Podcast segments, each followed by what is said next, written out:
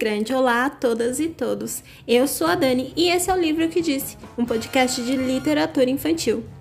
Aqui teremos audiobooks das obras mais importantes e fabulosas para as crianças. Também iremos conversar um pouco sobre tudo que esteja ligado à literatura.